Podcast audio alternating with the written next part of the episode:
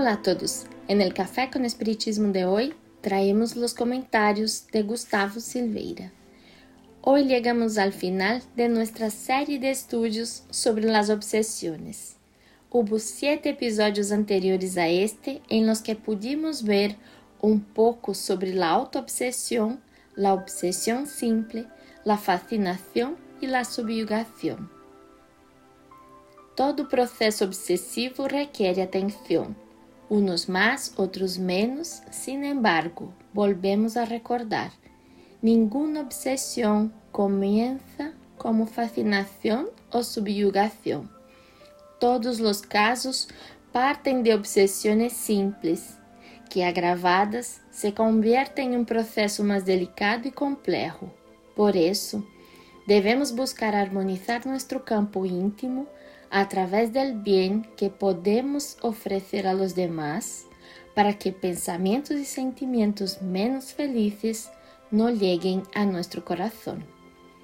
Para ayudarnos en esta comprensión, traemos a nuestras consideraciones la pregunta 468 del Libro de los Espíritus, en la que Kardec indaga.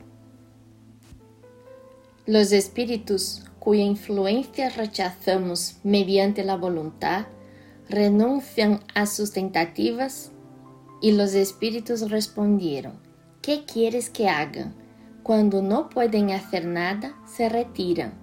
No obstante, aguardan el momento favorable como el gato que acecha al ratón.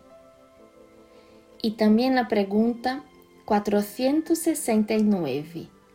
De que modo podemos neutralizar la influencia de los espíritus malos? En el que fue contestado, Haced el bien y poned toda vuestra confianza en Dios para lograrlo. Así rechazaréis la influencia de los espíritus inferiores y destruiréis el imperio que ellos quieren ejercer sobre vosotros. Guardaos de escuchar las sugestiones de los espíritus que provocan malos pensamientos, fomentan la discordia entre vosotros y excitan las malas pasiones. Desconfiad sobre todo de los que exaltan vuestro orgullo, porque os atacan por el lado débil.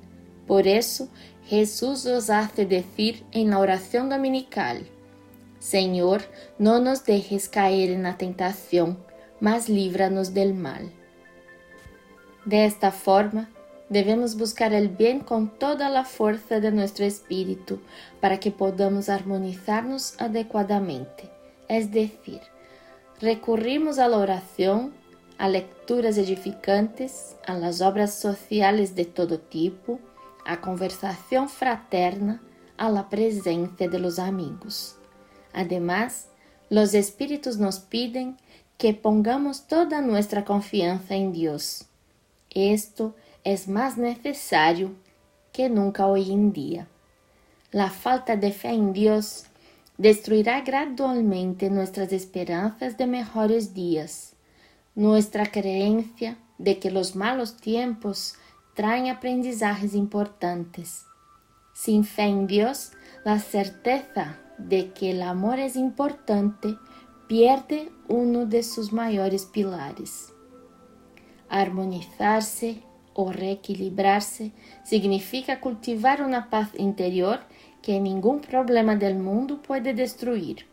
Significa afrontar los problemas con la cabeza en alto, con la confianza de que la solución existe y se la encontrará.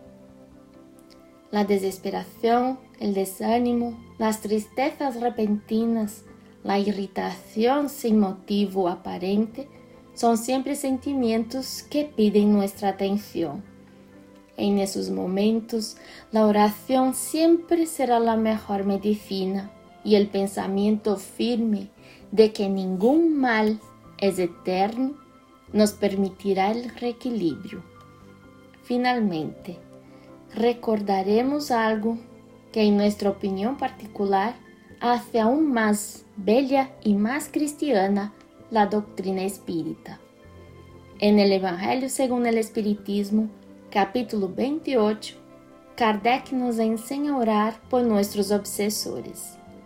La doctrina espírita no dice que estos espíritus merezcan ser rechazados y despreciados.